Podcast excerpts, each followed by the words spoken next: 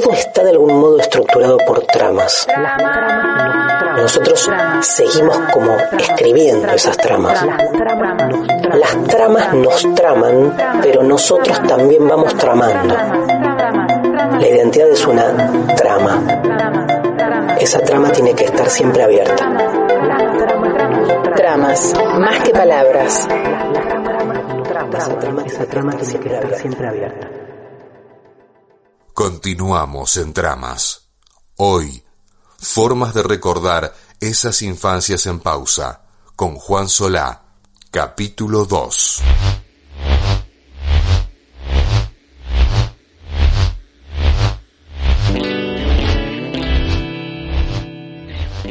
Sabés que frente a los libros, eh, un comunicólogo que allá por la década de 1960 dejó una huella muy profunda, por supuesto que después con el paso del tiempo o incluso contemporáneamente a él, como es lícito que ocurra, aparecieron sus detractores y también sus seguidores. Me refiero a Marshall McLuhan, que él hablaba, cuando hablaba de libros, de la galaxia Gutenberg.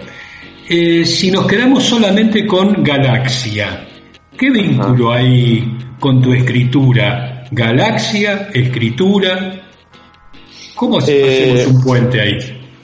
Galaxia, pasa que si te cuento el puente, te cuento el final del libro de Galaxia que sale dentro de poco.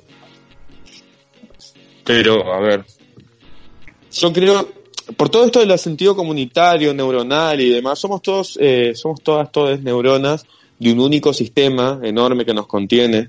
Vos pensás que si hay cosas tan diminutas que solo se pueden ver a través de un microscopio, debe haber cosas tan grandes que solo a través de un macroscopio se puedan ver. Por lo pronto a simple vista no las vemos y esa gran cosa que no vemos es probablemente lo que nos contiene. Somos una fucking red neuronal y, y en cierta forma no nos damos cuenta que somos una galaxia. Somos una galaxia. Juan Solá, escritor. Y entender que funcionaríamos como sistema si pudiéramos vincularnos de una forma más saludable, este, nos haría durar un poco más. Este, somos una galaxia en extinción, somos lo que queda del mundo, pareciera. Entonces mi escritura trata de apelar a eso, a volver a funcionar en conjunto. Tenemos valor como conjunto. Fíjate todas las cosas que siempre nos admiramos, viste, los chinos cuando hacen sus coreografías, que mueven el brazo 5.000 chinos para el mismo lado al mismo tiempo. ¿Cómo se logra eso otra vez? Hay que tener, no digo que hay que ser comunista, viste, que se agarran para cualquier lado.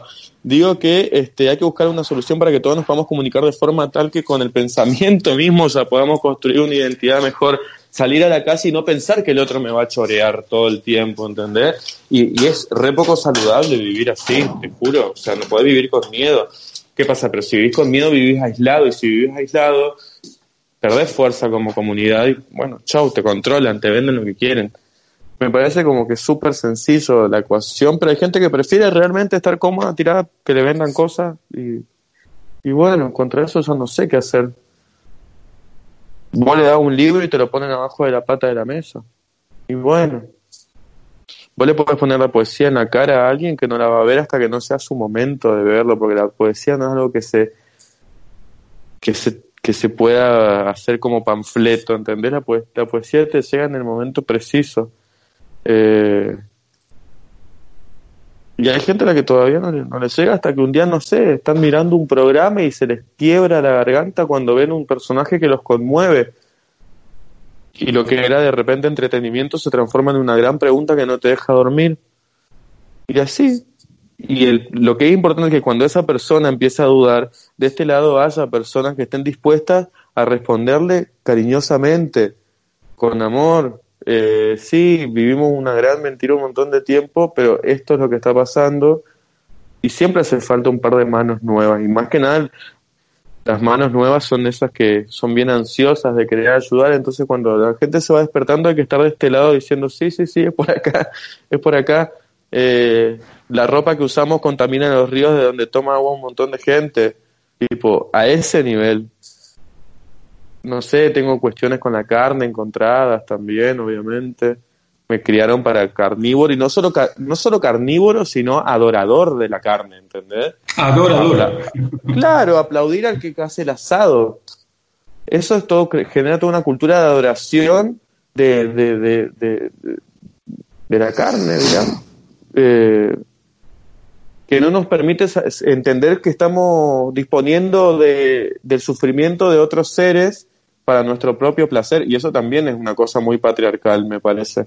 O sea, hay que analizar por todos lados la cuestión, pero también, bueno, como te digo, tener espalda después para defender lo que decís. Eh, y, escribir para mí también es un ejercicio para ejercicio, o sea, para, para aprender a expresarme porque en algún momento de todo este despertar entendí que quienes, quienes mejor se expresan son los que tienen más chances de que lo escuchen. Lamentablemente es así. Lo que yo le digo siempre a los compañeros de la... ¿Cómo es? Perdóname que estoy acá solucionando unas cositas. Siempre le digo a los compañeros eh, de las escuelas, por ahí cuando voy a dar una charla, este, que me parece sumamente importante eh, construir conciencia de que está sentado al lado tuyo, te están educando para competir con el que está al lado tuyo, pero en ningún momento los educan para verse como conjunto y eso es súper nocivo y eso es claramente lo que nos lleva a la extinción. No sé qué hacemos vivos nosotros todavía después de tanta bomba nuclear. Nosotros tendríamos que estar extintos hace rato. Entonces, hay gente que se está dando cuenta de eso, que pueda encontrar respuestas cuando quiera salir del sistema de, que lo oprime un sistema que le, le, ordena y lo oprime, digamos, no sé. No me quiero ir tampoco tanto por las ramas, ¿viste? Porque me genera ansiedad, ciertamente. Pero básicamente mi trabajo habla sobre esto. Igual si por ahí, si, si vas y lees mis libros, los encontrás, digamos, o sea, no creo que no digo nada que no esté en los libros. Eh, pero siempre es una hermosa oportunidad por ejercitar el habla y que te hagan una entrevista. Solía pasar largas horas mirándome al espejo. Me acariciaba, el, rostro y el, cuello, me pasaba los dedos, por, los labios, me rozaba los pezones y despacito iba bajando por el vientre hasta encontrarme con eso. Ya se va a caer, pensaba, mirándome el pene. Mis compañeros de clase me decían mujercita y aquello me entusiasmaba. Nenita, nenita, cantaban. pero no alcanzaba para que la maestra me diera permiso de ir al baño con las otras nenas. Para evitar la tormenta de puños que dos o tres veces por semana me alcanzaba a la salida de la escuela. A las nenas no se les pega, había dicho la señorita una vez, pero se ve que yo era parte de un grupo de nenas a las que sí se les podía pegar. Párrafo de la novela La Chaco, de Juan Solá.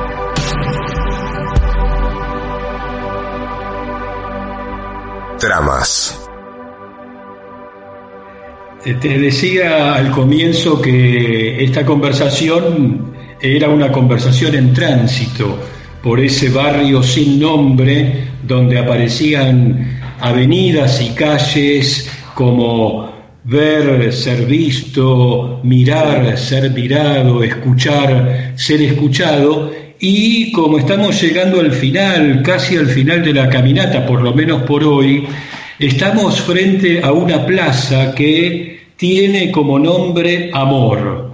Y debajo una especie de leyenda que vaya a saber quién fue el autor o la autora de la misma, que dice, en realidad lo que importa es el amor, no la forma que adopta para que podamos experimentarlo. Y en tu obra, así como la libertad está presente como razón de ser, como ética, el amor también está exudando permanentemente, transpirando permanentemente las historias. Es lo mismo para mí el amor y la libertad, digamos.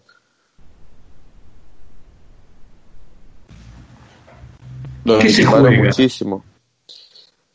Eh, yo creo que así como la libertad es una ficción que nos venden, el amor también es una ficción que nos venden. Em, pero ¿qué pasa? La, la libertad se fundamenta en el hecho de que saber que en algún tiempo fuimos libres, realmente libres. Y yo creo que la idea del amor que compramos se fundamenta en el hecho de, saber que en algún momento realmente amamos, experimentamos amor genuino y querer volver a eso. Mucha gente dice, te, te amás una sola vez, el resto de las veces tratás de repetir la, emoción. Eh, yo creo que el amor eh, es justamente una plaza en la que uno se puede ir a sentar un rato, eh, a descansar pero no puede quedarse ahí para no no puedes este echar raíces en la plaza del amor porque te, vas a perder un montón de otras cosas que también tienen que ver con algo amoroso pero que, que no le vas a prestar atención porque a vos te enseñaron a amar de una única forma pero el amor está metido en un montón de, de cosas de la ciudad no solo en esa plaza hay amor ¿entendés?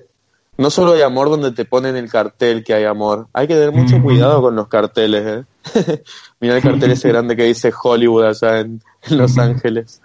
Eh, el amor es, eh, es lo que te sale hacer por, la por tu persona especial y a veces puede ser hacer un desayuno y a veces puede ser escribir un poema y a veces pensás que el amor es alejarla de toda la gente y tenerla únicamente para vos.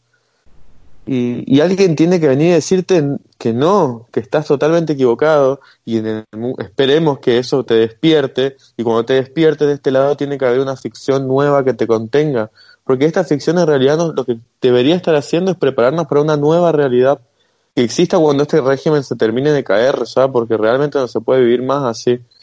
Eh, y cuando yo vivir así significa escuchar, todo el tiempo escuchando que se murió una persona que conocías, una persona que marchó al lado tuyo, escuchar todo el tiempo que en algún lugar del mundo empezó una guerra, que la guerra, no, no hay guerras entre países, ¿qué invento es ese? Hay guerras entre intereses privados, porque siempre son privados, y nosotros comprando con el patriotismo y, y, y, la patria. ¿Qué es la patria? Por la patria, ¿cuánta gente ha muerto? Entonces, pero voy a decir una cosa así, y no, y no es una opinión popular decir qué patria ni qué patria.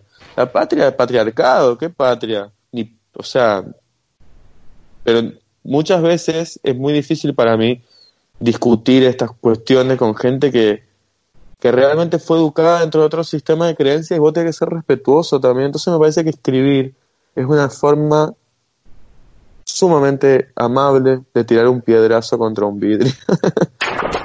Juan Solá es narrador y editor del sello Árbol Gordo. Solá publicó las novelas Naranjo en Fluo por su destada en 2019, La Chaco y Nieri, ambos por editorial Hojas del Sur, y los libros de relatos Microalmas, Épica Urbana y Esquelas. Sabés que estamos eh, a punto cada uno de nosotros de tomar un camino distinto. Yo todavía no lo tengo decidido, pero en el caso que sí vos lo tuvieras que decidir entre estas opciones, llegamos al final de la caminata, hay una avenida que se llama Cortázar, otra que se llama Storni, otra que se llama Saramago, y por ahí hay una callecita que se llama Pizarnik. ¿Por dónde seguirías tu camino? Eh, ¿Por qué?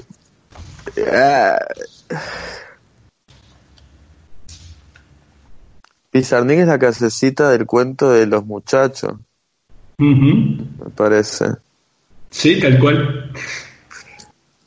Pizarnik es, eh, se entregó a, entre comillas, se entregó, o sea, expresó todo su ser eh, y terminó con una existencia muy triste, muy, muy miserable, muy, eh, ¿entendés?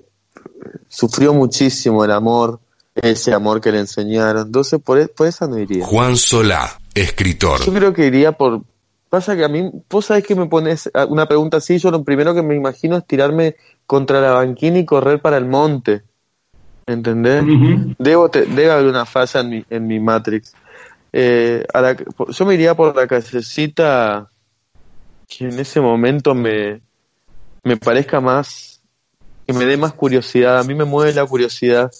Vos a mí me pones opciones y es como que me bloqueas. Te lo digo desde la total confianza porque te, darás cuenta de que muy estable psíquicamente no estoy.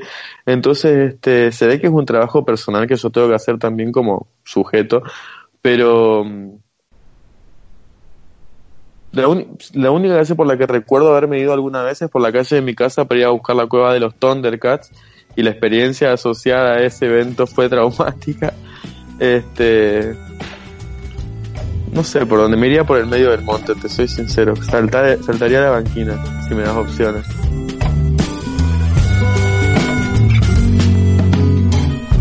Camino por Madrid en tu compañía mi mano en tu cintura, copiando a tu mano en la cintura mía.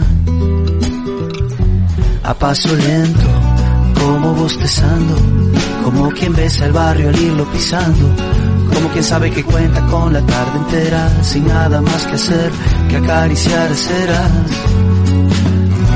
Y sin planearlo tú acaso, como quien sin quererlo va y lo hace, debí cambiar tu paso hasta ponerlo en fase, en la misma fase que mi propio paso. Oh, ir y venir, seguir y guiar, dar y tener, entrar y salir de fase. Amar la trama más que el desenlace. Amar la trama más que el desenlace. Tramas. Memorias del presente. Entrevistador Oscar Bossetti. Producción Camila Cataño. Ignacio Fernández. Locuciones Fernanda Villanueva. Pablo García, Luciana Dátilo. Operación técnica, Javier Morillas. Diseño artístico, Leonel Córdoba. Producción general, Blanca Curia. Amar la trama más que la trama más que el desenlace. Amar la trama